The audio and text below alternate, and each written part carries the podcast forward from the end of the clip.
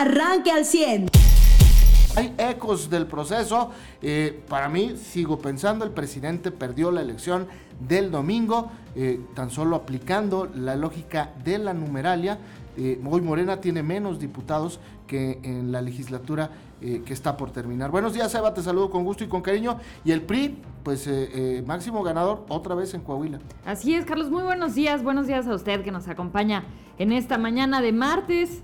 8 eh, de junio del año 2021. Gracias por acompañarnos, por estarnos escuchando. Y sí, pues la narrativa en todos los medios, en los medios locales, también en los medios nacionales, sigue siendo los resultados de la pasada elección. Como bien decías, pues sí hubo una pérdida importante de votos para Morena. Ya lo decíamos desde el día de ayer. De 30 millones de votos que Morena obtuvo en la pasada elección, es decir, en la elección presidencial, tuvo la mitad, tuvo 16 millones de votos. Ahora, eh, pues si bien perdió, perdió puntos importantes dentro del Congreso, es decir, que perdió la mayoría calificada, eh, pues también eh, Morena y sus aliados Perdieron 14 ciudades importantes, sin embargo, pues el partido obtuvo triunfos en 11 capitales estatales. y además ganan Y en los congresos locales. Por ejemplo, lo que sucede en Tamaulipas, el hecho de que en, el Congreso local de Tamaulipas eh, se haya avanzado por parte de Morena, se puede traducir en la pérdida de fuero de Francisco Cabeza de Vaca. Difícilmente, porque este Congreso entraría a finales de año, pero finalmente, sí, sí Morena avanza, pero no tiene la mayoría ahí en, Tamaulipas. Avanzó en los congresos, en los congresos locales, ya lo decíamos. Mientras tanto, de acuerdo con el PREP, Morena triunfó en Sonora, Baja California, Baja California Sur, Colima, Tlaxcala, Zacatecas, Nayarit, Guerrero y Sinaloa. El PAN ratificó Querétaro y junto con el PRD ganó en Chihuahua. La Alianza Verde PT se llevó San Luis y Movimiento Ciudadano Nuevo León. En Michoacán el candidato de Morena PT ganó con una ventaja de 2.5 puntos porcentuales y en Campeche Morena superó a Movimiento Ciudadano con 1.6 puntos porcentuales y se perfila Morena también para tener la mayoría de, en 18 de los 30 congresos locales que se renovaron también el pasado 6 de junio. Es decir, bueno, pues ahí van las cosas, ¿no? Pero sin embargo, eh, para, para, muchos lo que hay que festejar es, es lo que sucedió en la Cámara de Diputados, que se, se, traduce también en que se orilla a que se tenga que negociar y que no sea solamente una Cámara que responde a los caprichos del presidente. Eh, yo sigo pensando que la, para el presidente, obviamente no, no debe estar eh, incómodo con el hecho de que haya ganado o haya avanzado su partido a niveles locales, algo que no había hecho en elecciones anteriores. Pero para él la elección más importante era la del Congreso, justamente. Y hoy con los números que se perfila a tener el Congreso, después de eh, que se han computado el 100% de las actas, eh, tanto federales como locales, finalmente me parece que pierde una importante elección, sobre todo de cara al segundo eh, periodo de su gobierno. Eh, evidentemente siempre eh, las intermedias evidencian y proyectan el desgaste que tiene un gobierno presidencial. Es, normal y es común, vaya, no, no solamente le está pasando al presidente, sino les ha pasado a otros presidentes, incluso de otros partidos. Pero lo que llama la atención es el, el número de votos que disminuye de esos que hablabas tú de los 30 a los 15. Y para mí está muy claro una vez más, y esa es mi conclusión de la elección, la clase media le está dando una lección al país, no solamente al presidente, ¿eh? a todos los gobernantes de todos los partidos. La clase media es la que mueve este país. Sí entiendo que, eh, como todos los gobiernos, panistas, priistas, este, que ha habido anteriormente, gobiernos federales, el, tema del paternalismo, del clientelismo, de estas becas que se dan, ahora que les llaman a los adultos mayores, eh, a los ninis, a las personas con discapacidad. Esto también ha existido toda la vida en México, ¿eh? no es nuevo. Pero finalmente me parece que si le apuestas todo a ganar en una elección políticamente hablando como gobernante a ese paternalismo y ese clientelismo, pues ahí está la lección que hoy te da México, porque la clase media es la que está moviendo este país, ya nos dimos cuenta no solamente en lo económico, también, también en lo político. Sí, así es, Carlos, y, y la clara muestra, como le decías, es aquí en Coahuila. También está el hecho de que en el 2018 López Obrador llegó al poder con seis gobernadores de su partido. Va a salir para el 24 con 21 gobernadores de su partido. Sí. Y eso le da una capacidad de operación Exacto. política bien importante a Morena. Tener 21 goberna- gobernadores de tu partido le da de verdad a Morena una capacidad de operación para el 24 bastante amplia. Así es que bueno, pues todavía, todavía habrá muchos ecos de lo que sucedió el pasado domingo. Mientras tanto, como le decíamos aquí en Coahuila, 57% de participación, ¿eh? Es una muy buena cantidad. Yo no esperaba honestamente, me parecía que difícilmente íbamos a 55 llegar. Yo, a mí me parecía que difícilmente íbamos a llegar al 40 eh, y me sorprende porque sí, eh, insisto una vez más, creo que esta clase media es la que hace votar y hace la diferencia. El gran perdedor de la elección es el PRI, ¿eh? a nivel nacional. A Hoy- nivel nacional los porcentajes del PRI son es es, más es bajos que tercera los fuerza política, ni siquiera llegan a la segunda. El PAN se convierte en segunda fuerza política, tanto en el Congreso Federal como en el tema de las gobernaturas. Eh, pero el PRI es el gran prendedor, eh, perdedor, es decir, este Alito, ¿cómo se llama? Alejandro Moreno. Alejandro Moreno es el gran perdedor. Me parece que si no lo sacan del PRI o no lo mueven del PRI, eh, eh, la tendencia será que el PRI siga perdiendo a nivel nacional. Hay, eh, co- como dentro del PRI, de- del PAN y de Morena, hay, un, hay 32 PRIs, hay 32 eh, Morenas, hay 32 PANes. El caso de Coahuila parece que no le quedó claro a Alejandro Moreno, eh, ni se paró aquí en Coahuila eh, a, a los resultados. ¿eh? ¿Te acuerdas en la elección anterior? Vino y levantó los brazos y dijo ganamos y Coahuila, el estado más priista de México. Y ahora ni se paró. ¿Por qué? Pues porque fue el gran perdedor. Porque tuvo una derrota en su propio estado. Exacto. También moralmente eso para, para eh, Alito Moreno debe haber sido bastante duro. Y además, pues se tiene que ir está- del PRI. ¿eh? se tiene que... O sea, los priistas tendrían que exigir la salida de Alejandro Moreno. Pues sí, como lo hicieron en, en su momento, por ejemplo, con Manlio Fabio. Pues sí, tienen Que que exigir la salida de Alejandro Moreno porque es el gran perdedor de la elección. Eh, Marco Cortés la libró así de panzazo. Marco porque- Cortés logró buenos resultados. O sea, esos resultados para el Sí, PAN son buenos. Son buenos, sí, pero no son O destacables. sea, es decir, el como PAN oposición. haberse, haberse posicionado como segunda fuerza política en el país después de haber estado Sí, donde está, está es- muy es- bien. es Es, correcto, un muy buen. Y en el Entonces, Congreso, la si libra. se mantiene la alianza, el PAN es quien lleva la rienda, Sí, no el no PRI, el PRI. mucho menos el PRD. A nivel eh, federal, pues los estados ya también es el, el segundo que mueve estados, aunque también son muy pocos, ¿no? El PAN solo va a tener Chihuahua, Durango, me parece Aguascalientes, eh, se queda ¿En con Querétaro. Congreso local? Ajá, no, en, en, vaya, en estados. Gubernaturas. Sí, exacto, con Querétaro y pues agarra la parte de la península de Yucatán hasta el momento, o sea que es, bueno, Yucatán y Quintana Roo.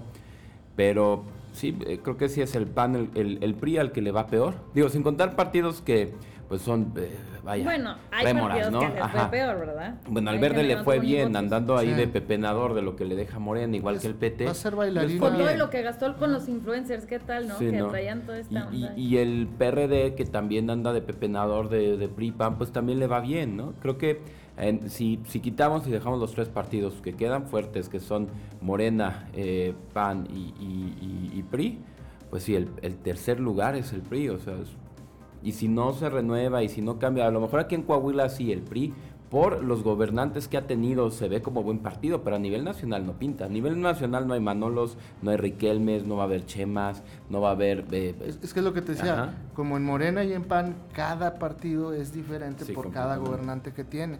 Eh, y yo insisto, si yo fuera priista, yo ahorita estaría exigiendo, o sea, si yo fuera Rigo Fuentes, estaría exigiendo la salida de, de Alejandro Moreno. Claro, y una dirigencia nacional que tuviera que ver con, con, con- con los eh, coahuilenses. Pero Digo, tampoco es momento de que se divida, ¿eh? O sea, No sí es es, un división. resultado de una elección, pero hay, hay temas importantes que ya se pactaron. Pero- se pactó esta alianza legislativa que, que lo que tiene que enfocarse ahora el PRI es a mantener esa alianza. Sí, pe- pero pues Alejandro Moreno es el que va como plurinominal. Sí, Iba en la exacto, sí. lista número uno. O Yo más sea, bien pensaría, ¿un partido unido pierde tanto? Exacto. Yo, yo no creo para- que... Ajá. Como para sostener a Alejandro Moreno. O sea, a ver, yo, yo no sé si eh, el PRI esté pensando en esto, pero si el líder de los priistas en la Cámara, en la próxima, en el, mo- en el próximo Congreso, va a ser Alejandro Moreno, el PRI está destinado al fracaso, ¿eh? Porque si ya fracasó en una elección. ¿qué te hace pensar que esa alianza de la que tú hablas, Eva, eh, eh, eh, encabezada por Alejandro Moreno, va, va a triunfar? A mí, si yo fuera priista, insisto, yo diría, pues no, si ya nos hizo perder y, y ahora eh, nos va a encabezar en la Cámara, pues vamos a perder todos. Lo en que la pasa Cámara. es que también es esto lo que decíamos, o sea, la alianza no le va a alcanzar el discurso de fuera AMLO, que fue lo que le, le, le ayudó en estas elecciones. El voto, y por ejemplo aquí en Coahuila, ese 57% también es un, aquí no entra Morena. AMLO le Eh, duró ese dos- 57% 12 años el fue un reclamo al presidente de la República, fue un salir a votar, ¿para qué? Para que no entren. Y, y sucedió en otros estados, pero ya lo decíamos, cuando AMLO entró tenía seis gobernadores, ahora tiene 21. Y la capacidad política de 21 gobernadores para las elecciones de 2024 le obliga a esta alianza de PAN, PRI y PRD a ponerse a trabajar con no nada más con este discurso de fuera AMLO, tiene Por- que por ponerse eso a te digo, pero, si Alejandro Moreno no trabajó en las elecciones, ¿qué te hace pensar que va a trabajar en el Congreso? A No, mí nada. Creo, creo que ahí hay varios factores. Sí, A mí sí, nada. siento Pues yo ahí que va a ser el que acompañe más bien. el electorado de Ese- esta ese es el más meollo. exigente. Ese es el meollo. A Sí. lo mejor Alejandro Moreno va a ser comparsa de Morena, eh, pa- eh, no obligado, obligado, pues sí, porque No, hoy está no, obligado. no, no, Hoy- ¿Por hoy es- Porque oh, tiene una alianza firmada. Sí, no, puede no, no, creo que, a ver, no, creo que eso ya es suponerle más. Creo que lo que sí, lo que sí digo, son eh, eh, es una teoría, ¿eh? Ah. Y, y Sí, hoy sí, sí. Alejandro Moreno es perseguido por el gobierno federal, ¿eh? Acuérdate que tiene una investigación Claro, pero pendiente pues- por enriquecimiento ilícito. ¿Qué crees que va a hacer Alejandro No, Moreno pero ser en el Congreso? federal era su plan B. Sí. O sea, por si no sí, ganaban, exactamente. por si no les e- seguían, por ¿no? eso, él está trabajando para él, no para el PRI. Está muy claro. Él está trabajando para salvar Ah, su pellejo, sí, lo no primero PRI. es eso, exacto. Claro. Eh, Eh, y eso no es una suposición, eso es eh, lógica. Sí, común. no, no, eso es, a ver, cualquiera prefiere ser lo que sea menos estar en la cárcel. Por eso te digo, pero si yo soy priista, pues yo elegiría Que que, el- ese el- señor no me representara. Sí, Es- e- eso es por ahí fácil. un tema. El otro tema es creo que, a ver, el, el- la Sí. alianza o los Es- partidos que conforman esta alianza la tienen más difícil porque su electorado es más exigente. O sea, su electorado no se conforma con decir, no está en la resignación de yo estoy, perdón por las palabras que voy a usar, pero bueno, las va a cambiar a fregado. Yo estoy fregado, que se freguen los demás. Eso mantiene contento al electorado de Morena, PT y Verde ahorita, ¿no? El problema es que el de la alianza necesita, uno, si el discurso se va a mantener, no creo que caduque, el de fuera AMLO y fuera No, no, estos. no que caduque, pero, Ajá. pero No va a ser lo único, claro. Ajá. Pero también en los lugares que mantuvo, tiene que trabajar ejemplarmente. Porque es mucho más exigente el público. de- y, y- y tiene derecho a ser más exigente. Puede exigir más el que da los impuestos que el que solo recibe los programas sociales. También hay que, hay que ver eso. Y también lo tiene que entender el PRI, el PAN y el PRD. Tu público va a ser Fuera- más fuera exigente, tu el- electorado. El, el resultado siempre es votos válidos, sean como sean. Pues yo hoy, hoy- Votos válidos ganan elecciones, sean como sea. Entonces, eh, pues a ponerse a jalar, eso es lo que toca. este, yo hoy, hoy veo como eh, máximo perdedor al PRI a nivel nacional. A nivel nacional, sí, eh, claro. bajo la batuta de Alejandro Moreno. Eh, es la realidad. Sí, Están los números y los resultados. Y él, él es el presidente que figura públicamente y legalmente de su partido. Eh, bien, a nivel eh, local, ¿qué va a pasar después de la elección? Es decir, ya el domingo ya pasó, ya están computadas el 100% de las actas. Difícilmente, aunque no quiero descartarlo, algún partido va a impugnar y va a pedir que se abran eh, urnas. Difícilmente lo veo porque, pues, donde más cerrado estuvo fue Saltillo y Torreón. Monclova. También, tal vez Monclova. Monclova creo que es la única que- que habría una exactamente. revisión y ya. Pero por lo pronto ya se acabó. Y, y- y ya va a empezar para Coahuila otra elección muy pronto. Es decir, eh, eh, vamos a descansar un ratito nada más. Empezaría el otro, el, el otro Hasta proceso. el, no, es el 20. es- descansamos este año y luego Ah, ya por eso te digo, cambio pero, o sea, de gobernador pero en empieza el el, el- 23. el- sí, pero empieza el proceso a finales de este año. No, del otro, de noviembre, del pero del 22. O sea, el 22 no hay elección. Ok. Entonces, este noviembre se acaba, no Ok. inicia proceso electoral. Perfecto, sí tienes razón. El próximo año, a partir de noviembre, empieza el proceso electoral. ¿Qué va a pasar en Coahuila? Eh, Rigo Fuentes se va, ¿eh? No puede ser, o sea, no, sí puede, pero no creo que lo vaya a lograr. No Ser- estilan hacer eso. Ser presidente Ajá. del partido y diputado federal. Eh, Rigo se va. ¿Quién va a ser el presidente del PRI? ¿Y quién, quiénes dejan alcaldías? Va a haber reacomodos en la política, Claro. en el gabinete estatal seguramente, como en el federal, ya lo anunció el presidente, dijo, después de las elecciones voy a hacer cambios. Que es lo Aquí normal también, siempre después sí, de en las una intermedia, intermedias hay exactamente. cambios en el gabinete. Eh, ¿Quién va a ser el presidente del PRI en Coahuila? Yo hago la pregunta, y yo ya sé quién, o, o me imagino, y, y- y pongo eh, eh, Sí. eh, mi apuesta. Me parece que Manolo Jiménez. No puede ser un lagunero ya. Eh, Ya lagunero ya ajá. es todo. Ya lagunero es el Congreso. El Tribunal eh, Pues, Superior, la UAC, la si ya fue, Fiscalía pues, y el gobernador. ya no, o sea, sí tienes que empezar a nivelar esto. o sea, si ya fue y mandas a un lagunero, envías una señal. Sí, exacto. Este, y, y pero divides tú a tu, a tu mí me parece que estatal. eh, eh, a a mí me parece que sería Manolo Jiménez, el, el próximo presidente del PRI, pensando en lo que tú decías, José, que Coahuila pues, se va a defender como como, con- Bastión como, como bastión priista, Ujú. el digamos el más exitoso del país. Eh, por un lado, pues porque tiene personajes como Miguel Ángel Riquelme y como Manolo Jiménez, entre otros. Eh, Ya vemos hoy a un Chema, ya vemos hoy a un Jaime, ya vemos a un Jericó, es decir, ya hay más personajes del PRI. Incluso eh, esta mujer de Piedras Negras que gana ¿no? La, la presidencia de eh, ese municipio, se la gana a Claudio Bres, eh, eh, la de Monclova, esta, perdón, la de... sí, Monclova que pelea, o sea, que lucha. Es decir, son, son nuevos personajes del PRI de Coahuila que se van a ir posicionando. El- el- los cambios estos, insisto, van a generar que el que se tenga que quedar, pues la elección del 2022, Ujú. eh, eh, o que empiece en el 2022, tenga que ser una elección muy cuidada, porque ya vimos que el PRI, hablando estadísticamente eh, y por la reacción de la clase media, pues va a mantener la gobernatura y seguramente muchas, Sí. much- el Congreso eh, siguiente. O sea, que actualmente queda con próxima el elección. 65% de, de- del territorio gobernado y como en quien confía la gente para el voto Exacto. útil. Esto suponiendo que fuera a dar buenos gobiernos, o sea, que Saltillo siguiera muy bien, que Torreón mejorara un chorro, que Parras Ah, este, este- mejorara. este- este personaje de Román pues, también se va a pos- posicionar como Claro, nuevo PRI, ¿no? o sea, eh, Román tiene que salir a hacer un buen co- gobierno. Mira, hasta, no sé, Laura Silva de Ocampo, hasta en esos municipios tienen que salir a hacer un buen gobierno, ¿no?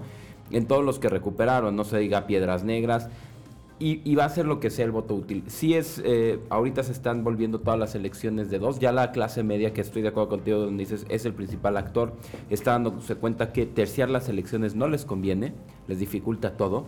O sea, en la próxima elección aquí no va a llegar un movimiento ciudadano, aquí ya no hay figuras del PAN que vayan a crecer, es decir, eh, ya se acabó su Memo Anaya y su grupo, ya se acabó Paredes, ya se acabó eh, Marcelo Torres, eh, Mario Dávila que quedó como el, alcalde con mayor población del PAN. y puede pues, ser el líder moral del PAN. Exactamente, y que iba a ser el dirigente anterior, pero Chuy, eh, dudosamente, Chuy de León le roba la dirigencia. Ahora vemos que el panista quería decir era eh, Mario Alberto Delgado. Eh, bueno, no va a dejar a los dos años o al año y medio la, la alcaldía para irse a buscar una gobernatura que sabe que si en su municipio apenas ganó por 800 votos, no la va a conseguir. Entonces el tema sí va a ser, eh, no sabemos si el PAN se le va a unir al PRI, pero va a ser, al menos sabemos que va a ser PRI-PRD contra Morena, el tema de Coahuila. Exactamente. Y vamos a ver qué, qué cuadro de Morena logra sostener el- los índices de votación de, de, eh, Armando Guadiana. Eh, que, ¿Quién? Pues, yo, eh, el único podría ser Luis Fernando, pero pa padre, ¿no? Porque fue el que por el que Híjole, votaron. pero- En teoría, en teoría, Ajá. exactamente. Pero alcanza un, una- un- un porcentaje de votación también eh, bastante bajo. No, creo que en ese sentido, o sea, no alcanzarían ajá, a Guadiana. Morena también tendría que generar un cuadro y tendría que ser un cuadro nuevo en, en año y medio. No sé cómo lo haría, quién lo haría. Tendría que crear una nueva figura, no sé si el repartidor de programas sociales, el nuevo líder de, o cambiar al que está ahí en Ayer, ayer alguien hablaba de, de dos personajes que podrían eh, dar un contrapeso al tema de Guadiana, que, que Guadiana primero difícilmente, me parece que él está enojado o sentido con, con Morena. Con justa razón. Con ¿eh? justa razón. Este, además llega con más edad a esa posibilidad de volver a ser candidato a la gobernatura. Y me parece que él está cansado, ¿no? Yo sigo pensando que incluso el ingeniero eh, es muy probable que se vaya de embajador a España. Sí, la suya era cuando Memo Anaya se emperró en ser él y que acabó haciendo su berrinche de indignados. Él fue el que evita que Guadiana fuera candidato a, a- a gobernador del PAN. Esa era, esa era la oportunidad, ya no hay otra, ya no hubo otra. Lo intentó después Entonces, solo, los dos otra personajes- más tampoco lograría nada. Los dos personajes que, que mencionaban era Javier Guerrero, que ya fue candidato a gobernador independiente, ¿no fue? O- Sí, ajá. este- Y Claudio Bres, que pierde la elección de Piedras. Exacto, o sea, Yo si no- descartaba a Claudio por haber perdido la elección de Piedras.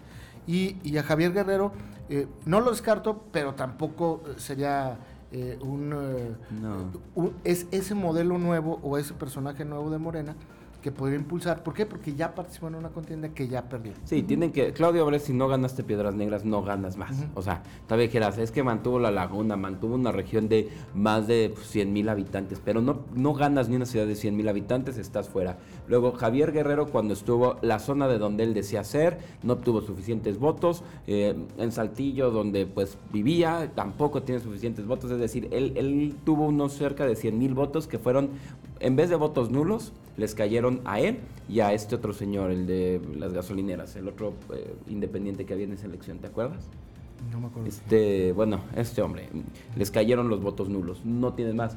Quizás Morena tenga que buscar otro empresario y tratar de hacerlo. Eh, eh, pero hoy por hoy, hoy, por hoy me parece que, que, como no tienen la figura, quien va a buscarla y la va a pelear y le va a exigir es Luis Fernando. Ya vimos lo, obsesivo, lo obsesivo que puede ser él con, con el tema del poder. Eh, me parece que va a entrar a esa carrera el ingeniero, pero como padrino de alguien. Y bueno, yo no descarto un loquito como Atolini, ¿no? Eh, que por cierto, no sé qué. Él, iba en la lista de Pluri. De Pluri, no consigue aquí la candidatura. La verdad es que también. También, ojo, otra cosa aquí es que eh, Morena, y tiene razón hacerlo así, o sea, muchos de los fundadores de Morena que eran del PT tienen bastante recelo con las figuras que se quieren quedar. Y también Morena aquí está diciendo: prefiero perder a volverme el, el club social político de quien quiera venir a aprovecharse de la fama del presidente a través de Morena que, están en su derecho. O sea, si ellos dicen, eh, a ver, aquí candidatos de Morena de verdad, o sea, el siguiente que quiera ser candidato de Morena y bien recibido por Morena tendría que empezar ya a trabajar con ellos desde ahorita, no tres meses antes de la campaña. Esa es también la otra cosa que les ha fallado a los de Morena. insisto, ese perfil se tiene que ir construyendo desde finales de este año, principios del que viene, tanto en el PAN como en el Morena porque el PRI tiene cinco gallos en la banca, así listos para que te digan, entras eh, al partido. ¿no? para cantar. Exactamente. Muy bien, pues eh, Mariano, muy buenos días. Eh, el gobernador estuvo ayer en Torreón, habló del tema del regreso a clases, van a pedir un protocolo por escrito a la Secretaría de Educación, me supongo, para el regreso a clases en agosto. Así es, para ya poderlo, después de llevar a cabo este piloto, poderlo ejecutar ya completamente en las escuelas de Coahuila para el próximo semestre. Eh, ya con un proceso de regularización o al menos de detección de los alumnos que pudieran requerirla y todo lo que, además de perfeccionar todo la entrada, el cómo conviven los alumnos dentro del salón, etcétera. Todo esto ya va a estar pulido.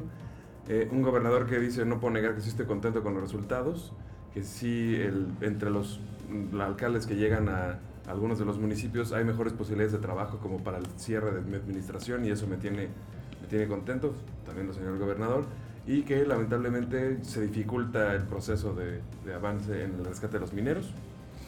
Se va a hacer una complicación que eh, pues ya no se trata de extraer agua y buscar, sino ahora hay que remover lodos, que eso se tiene que hacer manualmente y se tiene que ir pues, construyendo prácticamente un, túnel mientras se va haciendo y que son este, eh, requerimientos de avances de 50 metros de, de, distancia que no son fáciles de hacer porque se tienen que ir apuntalando cada metro y medio, etcétera. Pues, pues, sí sigue este, esta búsqueda de personas, pero pues sí es un trabajo cada vez más complicado, en el cual dice el gobernador... las posibilidades de que tengan... Ah, claro, evidentemente ya las posibilidades de que tengan... Ayer vi una publicación de, de, un medio donde decía, familiares de los mineros oyen gritos, o sea, no puede ser porque primero los familiares no están ahí cerca del lugar donde están los, mineros.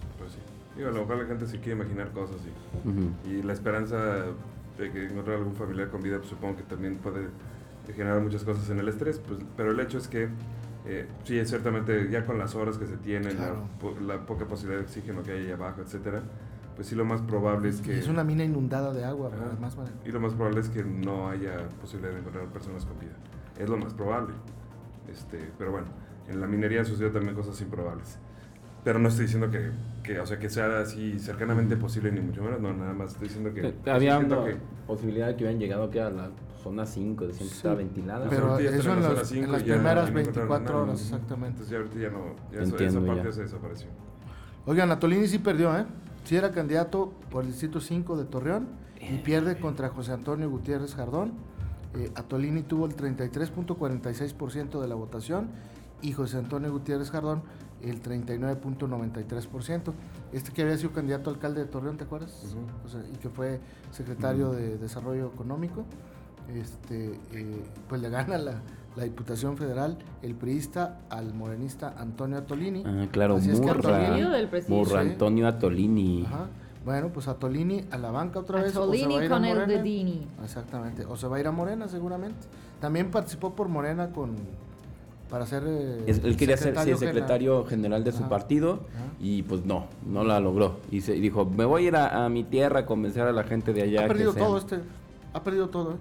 Pues o sea, el único jale que tuvo fue ahí en el gobierno de la Ciudad de México y hizo un escandalito así de redes sociales y, y lo, Se le puso así como muy bravo a una señora. Sí, sí, y lo corrieron del gobierno de la Ciudad de México. Fíjate que en esa elección yo no lo había notado. Yo pensaba que entonces que el segundo lugar había sido eh, Cermeño en esa diputación. O sea que eh, Gutiérrez Jardón. Cermeño también pierde. Sí, pero Cermeño es tercera posición, ¿sabes? Y es lo que les decíamos al PAN. A ver, la, misma historia que Chilo, ¿eh? Quieres ser diputado federal después de eso y te mandan al tercer lugar. ¿Por qué? Un mal gobierno y aparte no generas cuadros. Lo mismo para Isidro López. Un mal gobierno en el que qué cuadro generó. Entonces, ese es el tema de por qué ahorita se está acabando también el PAN y en el resto del país se vuelve segunda fuerza política. Ah, porque también aquí es diferente. Aquí es un grupo de poder que no deja crecer a nadie más, que ya Chuy de León se tiene que salir de ahí, que ya tiene que dejar eh, Memo Anaya su minita de oro que es el PAN. Y ya tienen que dejar que Mario eh, Dávila, que, que, tenía que haber sido el dirigente del PAN desde hace tres años, lo tome, ¿no? Lo haga con personas eh, que sean panistas de verdad, que le abran las puertas a nuevos cuadros. Es decir, como jala cualquier otro partido, no se le está pidiendo nada extraordinario. No, y cuadros que ya hay dentro del PAN, pues que tienen tiempo esperando una oportunidad, ¿no? sí, es la realidad. Y hay cuadros que saben. O sea, ahí te va un Carlos Horta. Cuando estuvo eh, en, en, en, la boleta AMLO, sacó más votos todavía que lo que ahorita eh, Marcelo en Torreón muchísimo más que los otros panistas, estando contra AMLO. Entonces, no es solo el fenómeno voto útil, el fenómeno AMLO, sí es que no han mandado buenos candidatos. A ver, Terry Romo, ¿quién era antes de la campaña? ¿Quién fue durante la campaña? No fue nadie. ella misma hizo su campaña o quería construir una campaña a expensas del recuerdo de cuando ella trabajó en... Cuando fue... Cosa que nadie recuerda. Eh, nadie, nadie, más recuerda eso, hasta se oye mal que La mitad de la gente no votaba, no le interesaba y otras no vivían aquí. Usted ya está informado. Pero puede seguir recibiendo los acontecimientos más importantes en nuestras redes sociales. Nuestras páginas de Facebook son Carlos Caldito Aguilar, José Lo de Velasco y Mariano de Velasco. Al 100.